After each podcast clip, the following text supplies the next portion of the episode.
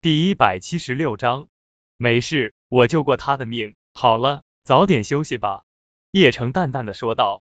两人从车上下来后，叶城独自去了车库，而柳昭晴回到房间。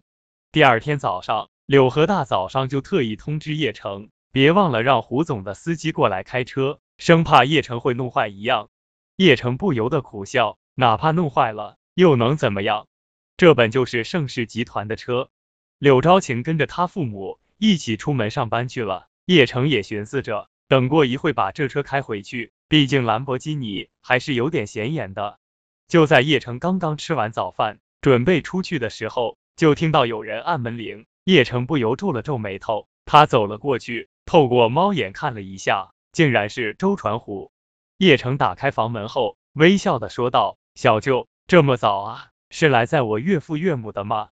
他们刚刚出门了，没，我不是找他们的，我是找你的，我能进来吗？周传虎不由微笑的说道。请进，请进。叶城立刻给周传虎拿了一双拖鞋。周传虎换了鞋之后，叶城微笑的说道：“小舅，你找我什么事？那个，昨晚你开的那辆兰博基尼是不是盛世集团旗下的？”周传虎犹豫了一下，还是开门见山的问道。叶城的脸瞬间阴沉下来了，整个双眼再也没有之前那种平静的目光，而是爆发恐怖的精芒。他冰冷的问道：“小舅，你敢找人调查我？你不知道这很危险吗？”叶城神色突然变化，以及身上产生的强大气场，一瞬间让周传虎感觉到恐怖的压力，让他这个沉浮在商场数十年的生意人，一瞬间惊慌起来，整个后背竟然开始冒冷汗了。如果来之前，周传虎还有些犹豫，而此刻他确定叶城不简单，就这身手的气场，就让他承受不住了。一瞬间，让他产生了畏惧和害怕。此刻的周传虎哪里有半点长辈的模样，在叶城面前，就如同犯错的孩童一般。我我没有调查，我只是好奇查了查车牌号。周传虎颤抖的说道。这事情你有告诉其他人吗？叶城冷冷的问道。没有。没有，我连你小舅妈都没敢告诉。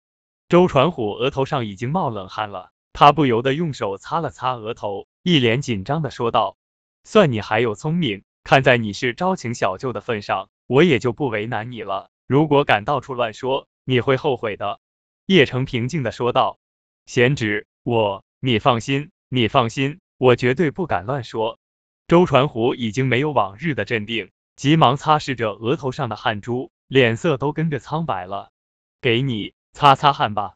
叶城自己也没有想到，周传虎就凭简简单单的车牌号就查到了盛世集团，看来白若风那辆车不能开了。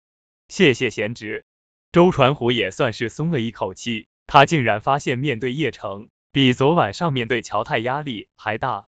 你也不用这么紧张了，毕竟你说什么也是昭晴的小舅，看在昭晴的份上，我也不会对你怎么样的。还有昨晚上你也没有刻意为难我，所以不用担心什么。叶城笑了笑，又给周传虎倒了一杯茶。周传虎心中不由得感叹着，幸亏昨晚没得罪叶城，否则后果不堪设想。对了，那个贺庄明还不死心，要不要我？周传虎低声的问道。